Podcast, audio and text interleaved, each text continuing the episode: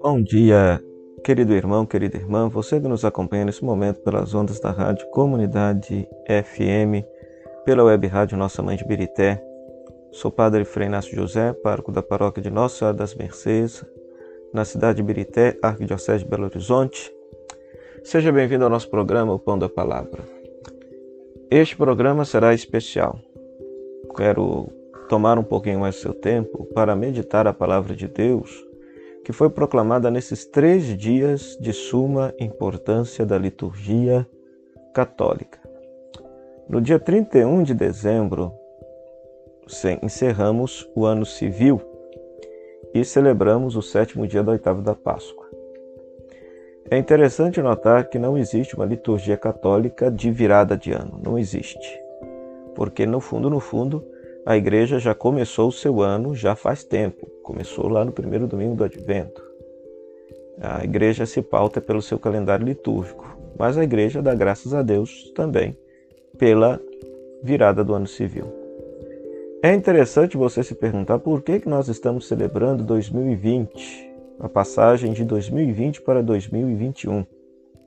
E aqui que está o ponto. Porque se nós olharmos para outras culturas, outros credos, outras religiões, eles não estão seguindo esse calendário. Por exemplo, os chineses já estão lá no ano 12 mil, não sei quantos. Os judeus estão no ano 5 mil e não sei quantos. Então, por que que nós, no mundo ocidental, estamos no ano 2020, passando para 2021? Hoje, estou gravando esse programa no dia 1 de janeiro de 2021. Por que 2021? Aí a liturgia do dia 31 de dezembro vai nos responder. A antífona da entrada vai nos dizer: Um menino nasceu para nós, um filho nos foi dado. O poder repousa nos seus ombros, ele será chamado mensageiro do conselho de Deus. Ou seja, há 2020, 2021 anos atrás, um menino nos foi dado. O nosso calendário ocidental é um calendário cristão, que tem como marca o nascimento de Jesus. É, então, nós estamos entrando no ano de 2021. Por quê? Porque para nós cristãos, há 2021 anos atrás, o Verbo se fez carne e habitou entre nós. Por isso que nesse dia 31, o Evangelho é o Evangelho de João, capítulo 1, versículo 1 a 18, que é o prólogo do Evangelho de João. No princípio era a palavra, e a palavra estava com Deus, e a palavra era Deus. No versículo 14, e o Verbo se fez carne e habitou entre nós. Em outras palavras, é, o nosso calendário é marcado, portanto, pelo nascimento de Cristo, que para nós cristãos é o Verbo feito carne. Então, há 2021 anos atrás, a palavra de Deus se fez carne e habitou entre nós, comunicando a salvação de Deus para toda a humanidade. Para toda a humanidade. É interessante, portanto, também notar que nesse dia, a primeira leitura, a segunda carta, a primeira carta de João, capítulo 2, versículo 18 a 21, vai afirmar, João vai afirmar que já existe o anticristo naquele contexto que seriam as pessoas que negavam que Cristo fosse o Verbo de Deus feito carne. Então, toda filosofia, toda ideia, toda doutrina que negar que Jesus seja Deus que se fez carne e habitou entre nós, é uma ideologia, é uma filosofia, é uma religião anticristã. Então, aqui que está aquilo que de fato é determinante para nós. Por isso que nesse dia nós rezamos Deus eterno e todo-poderoso, que estabelecestes o princípio e a plenitude de toda religião na encarnação do vosso Filho, concedei que sejamos contados entre os discípulos daquele que é toda a salvação da humanidade. Ou seja, religião significa religar, ou seja, é aquele processo que nos faz religar a nossa fonte primeira, que é Deus. E a oração vai dizer que o princípio e a plenitude de toda religião consiste justamente no fato de que Deus se fez carne e habitou entre nós. Em outras palavras, podemos cada um de nós pode se religar novamente a Deus porque Deus se ligou a cada um de nós assumindo a nossa humanidade, a nossa condição humana, a nossa condição de criatura, quando o Verbo se fez carne. Então, esta liturgia do dia 31, ela não é uma liturgia especificamente uma liturgia de virada de ano, mas ela nos recorda, de certa maneira, que estamos passando para mais um ano. Por quê? Porque nós celebramos o mistério da encarnação do Verbo. Os nossos anos são contados a partir do dia no qual Deus se fez carne e habitou entre nós. O dia seguinte, hoje, portanto, sexta-feira, é a oitava do Natal e aí celebramos Santa Maria, Mãe de Deus. Santa Maria, Mãe de Deus. E a antífona de entrada vai nos dizer: Salve ao Santa Mãe de Deus, vós que destes à luz o Rei que governa o céu e a terra pelos séculos eternos. Hoje também é celebrado o Dia Mundial da Paz, por isso a primeira leitura vai ser a bênção é, que Deus pede a Araão, enquanto sacerdote, que possa, possa abençoar o povo de Israel. Então é aquela famosa bênção que São Francisco tomou para si e para a sua congregação. O Senhor te abençoe e te guarde, o Senhor faça brilhar sobre ti sua face, compadece de ti, o Senhor volte para ti o seu rosto e te dê a paz. Nós, enquanto cristãos, sabemos que a paz só é atingida de forma plena quando nós nos convertemos à pessoa de Jesus Cristo, que é Deus, que é, que é o Verbo feito carne.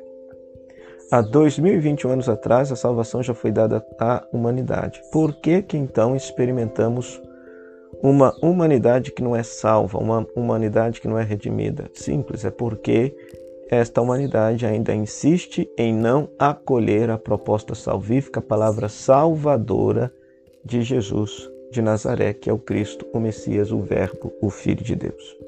O Filho de Deus. É, o Verbo, para se fazer carne, ele habita o seio de Maria. Maria, portanto, dá a luz ao Verbo de Deus feito carne. E esse mistério aparece na segunda leitura de São Paulo aos Gálatas, capítulo 4, versículo 4 a 7, quando vai dizer que Deus enviou seu filho nascido de uma mulher. Então o Verbo se fez carne no seio de uma mulher. Deus, para nos salvar, ele nasceu como todo ser humano nasce na história, ou seja, no seio de uma mulher. No seio de uma mulher. Agora, esta mulher, é claro, não é uma mulher qualquer, é uma mulher toda especial, não por mérito dela, mas por causa do filho que ela haveria de gerar. Por causa do filho que ela haveria de gerar. Por isso que a igreja professa a fé da Imaculada Conceição de Maria. O que significa isso? Que quando Maria foi concebida, ela já foi preparada por Deus para ser a mãe do Salvador. De que forma? Sendo imaculada, ou seja, Deus a salvou da condição de pecado para que ela pudesse ser um templo puro, santo e perfeito e pudesse acolher em seu ventre, em seu seio, em seu corpo santo, o Santo, o Verbo de Deus, que é Jesus. Então, a santidade de Maria é decorrência da vocação dela de ser a mãe do Salvador. Não é mérito dela. Então, de, em, forma alguma, a igreja coloca Maria como mãe de Deus, como mãe da divindade, como mãe da, como uma pessoa, é, é, vamos dizer assim, uma uma divindade ou a quarta pessoa da Santíssima, da Santíssima Trindade. Não, de forma alguma. Toda a santidade, toda a pureza, toda a beleza de Maria se deve ao fato dela ser a mãe do Salvador. Tudo está em função do Salvador que ela gerou.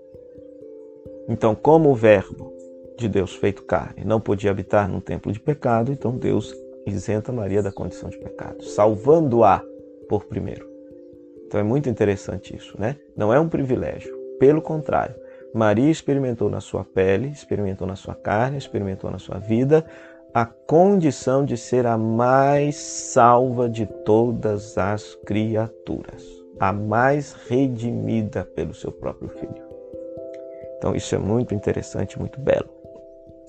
E aí, o Evangelho vai nos mostrar, Lucas capítulo 2, versículo 16 a 21, que quando os pastores foram, após o anúncio do anjo, averiguar lá em Belém onde estava o Salvador, encontraram Maria José e o recém-nascido. E oito dias depois lhe deram o nome de Jesus. É interessante que é, sempre se encontra Jesus junto à sua mãe. Nos evangelhos da infância, sempre Jesus está associado à pessoa de sua mãe. Jamais está separado da figura de sua mãe. Então isso é muito interessante, muito belo, muito bonito. Tá certo que estas palavras, esses textos bíblicos em si, não justificam o motivo de Maria ser chamada mãe de Deus, mas nós afirmamos isso. Por quê? É por causa da compreensão cristã católica de quem é Jesus. Jesus é o Verbo de Deus. Jesus é Deus. Enquanto ele estava no céu, ele era Deus e tinha apenas uma natureza divina. Ao entrar na história humana, ele, ele permanece sendo Deus, mas com duas naturezas: uma natureza humana igual à nossa, menos na condição de pecado, e uma natureza divina que já era que já lhe era própria. Portanto, Maria, ela não gerou na história uma pessoa humana. Maria gerou na história humana uma pessoa divina a pessoa de Jesus Cristo é a segunda pessoa da Santíssima Trindade, é uma pessoa divina. Por isso que ela é mãe de Deus. Maria não gerou somente o lado, vamos dizer assim, a natureza humana de Jesus. Não, ela gerou também, por obra do Espírito Santo, por milagre de Deus, a natureza divina do Verbo eterno de Deus que se fez carne no seu seio. Então, quando pessoas negam que Maria seja mãe de Deus, no fundo, no fundo, estão negando também a divindade de nosso Senhor Jesus Cristo. A divindade de nosso Senhor Jesus Cristo. Então, por isso que verdadeiramente Maria é Mãe de Deus. E por isso, com toda a igreja, nesse dia 1 de janeiro, rezamos assim, pedindo a sua intercessão. Ó Deus, que pela virgindade fecunda de Maria destes à humanidade a salvação eterna, dai-nos contar sempre com a sua intercessão, pois ela nos trouxe o autor da vida. Por Cristo, nosso Senhor. Amém. E por fim, meu querido irmão, querida irmã, Neste domingo, a igreja celebra a solenidade da Epifania do Senhor. Epifanos, em grego, significa manifestação. Celebramos a manifestação de Cristo como Salvador de toda a humanidade. Então, nós sabemos que o nosso tempo é contado a partir do nascimento de Jesus, que pelo fato de Jesus ser Deus, Maria, sua mãe, é chamada teologicamente, legitimamente de mãe de Deus, mas agora nós precisamos nos perguntar: Jesus é salvador só do povo de Israel, conforme havia a expectativa judaica? Não. Jesus é salvador de toda a humanidade. E é isso que é celebrado na, na solenidade da Epifania do Senhor. Antífona de entrada desse dia vai nos dizer: Eis que veio o Senhor dos Senhores, em suas mãos o poder e a realeza. Aquele que nasceu não é rei só de Israel, mas é rei de todo o universo. A primeira leitura deste dia, Isaías capítulo 60, versículo 6, o profeta vai dizer que apareceu sobre Jerusalém a glória do Senhor e que os povos caminham à tua luz, e que os povos viriam a Jerusalém trazendo seus dons e presentes.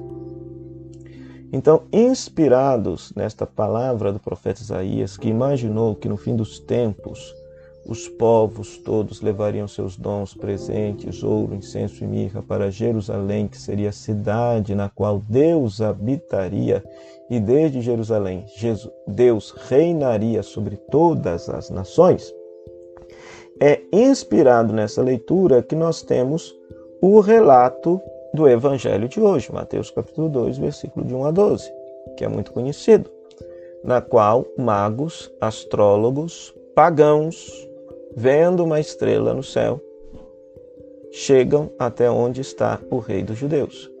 É interessante notar que neste texto, pagãos, ou seja, pessoas que não pertencem ao povo de Israel, adoram o Salvador e reconhecem Jesus como Salvador de toda a humanidade, ao passo que os próprios judeus, simbolizados em Herodes e em toda a sua corte, o rejeitam e o pretendem matar. Então é muito interessante isso, perceber este contraste no texto. Os presentes que estes magos levam, ouro, incenso e mirra, inspirados justamente na primeira leitura, que anunciava isso, que os, as nações levariam esses presentes para a cidade de Jerusalém, é aqui que está uma diferença, que a narrativa de Mateus coloca o nascimento de Jesus em Belém de Judá, então os magos vão até Judá levar esses presentes. Ouro, porque ele é rei, incenso, porque ele é divino, porque ele é Deus, e mirra, porque ele é ser humano e ele haverá de padecer a morte e ser embalsamado com mirra. Então, este texto, no fundo, no fundo, quer mostrar o que? Todas as nações são guiadas por Deus, que é a estrela, simbolizado pela estrela, até Jesus para o adorar. Jesus, portanto, é salvador de toda a humanidade, com a possibilidade, por causa de nossa liberdade, de ser rejeitado, conforme nós vimos que Herodes e sua corte rejeita o nascimento do Salvador. Então, isso tem a ver com esse mistério bonito da nossa salvação. Há 2021 anos atrás, Deus já nos deu esse dom, já nos deu esse presente, já nos deu a salvação. Qual é a nossa postura diante desta salvação? É a postura dos magos que reconhecem nele o Salvador e o adoram e procuram viver e praticar a sua palavra? Ou será que é a postura de Herodes com sua corte, que ao invés de acolher esse menino, desejam matar esse menino porque o consideram um perigo? O consideram perigo. E aí, é, os, esse mistério é, portanto, esclarecido né, de que os pagãos também são adoradores de Deus, que podem se converter à fé em Deus na medida em que aderem à pessoa de Cristo. Isso aparece na segunda leitura, que é Efésios capítulo 3, versículo 2 ao versículo 6. Paulo vai dizer que agora foi revelado que os pagãos são coerdeiros das promessas. Por quê? Porque antes se pensava que somente os judeus é que seriam salvos. Afinal de contas, a promessa de um Messias foi para os judeus. Não foi para os gregos, para os romanos, para os brasileiros, não foi para outros povos, foi para os judeus. Então, os judeus normalmente pensavam, né, é, e era legítimo pensar isso, que a salvação era só para eles que Deus havia se revelado somente a eles. Mas, com o mistério da encarnação do Filho de Deus, o Verbo de Deus, Deus deseja salvar não somente o povo de Israel, o povo judeu, o povo da aliança, o povo de Deus, mas deseja salvar toda a humanidade. Então, toda a humanidade é salva por Deus pela encarnação do Verbo de Deus, claro, numa cultura específica, numa religião específica, mas este Verbo de Deus, embora tenha nascido judeu, seja filho judeu, seja do povo de Israel, ele traz uma natureza humana que é comum a todas as pessoas, a todos os povos, a todas as culturas. Por isso, todos os pagãos são coerdeiros da salvação, graças à encarnação do Verbo de Deus. E isso é expresso teologicamente pela palavra Epifania. Jesus é revelado como Salvador de todos os povos e não apenas. Jesus é manifestado como Salvador de todos os povos e não apenas como Salvador do povo de Israel. Oremos. Ó Deus, que hoje revelastes o vosso Filho às nações, guiando-as pela estrela, concedei aos vossos servos e servas que já vos conhecem pela fé, contemplá-vos um dia face a face no céu. Por Cristo nosso Senhor. Amém. O Senhor esteja convosco, Ele está no meio de nós. Que a bênção de Deus Todo-Poderoso, Ele que é Pai, Filho e Espírito Santo, desça sobre você e sobre sua família e permaneça para sempre. Amém. Então desejo a você um feliz 2021 de muita saúde, de muita paz, de muita luz em sua vida, de força e coragem para enfrentar as dificuldades que virão. Mas com a certeza de que Deus está no comando, que Deus é Emmanuel, Deus é conosco, Deus não nos abandona. Desejo a você um feliz 2021 e mais uma vez um meu muito obrigado à Rádio Comunidade FM de Bom Sucesso, à Web Rádio Nossa Mãe de Birité, que nos cede esse espaço para que a gente possa meditar, pregar a palavra de Deus e formar o nosso povo na doutrina cristã, na fé cristã católica. Meu muito obrigado a vocês e desejo a ambas as rádios um feliz 2021 de muita paz, prosperidade e sucesso, que vocês possam sempre comunicar esperança, luz e vida para os seus ouvintes. Que Deus abençoe a todos e até o próximo programa, O Pão da Palavra, se Deus quiser. Prometo, será mais curtinho, mas hoje tinha que explicar todo esse bonito mistério que foi vivenciado, experimentado pela igreja neste fim de ano, nesse início de ano, a partir dessas festas e solenidades que foram vivenciadas e experimentadas. Até a próxima, se Deus quiser.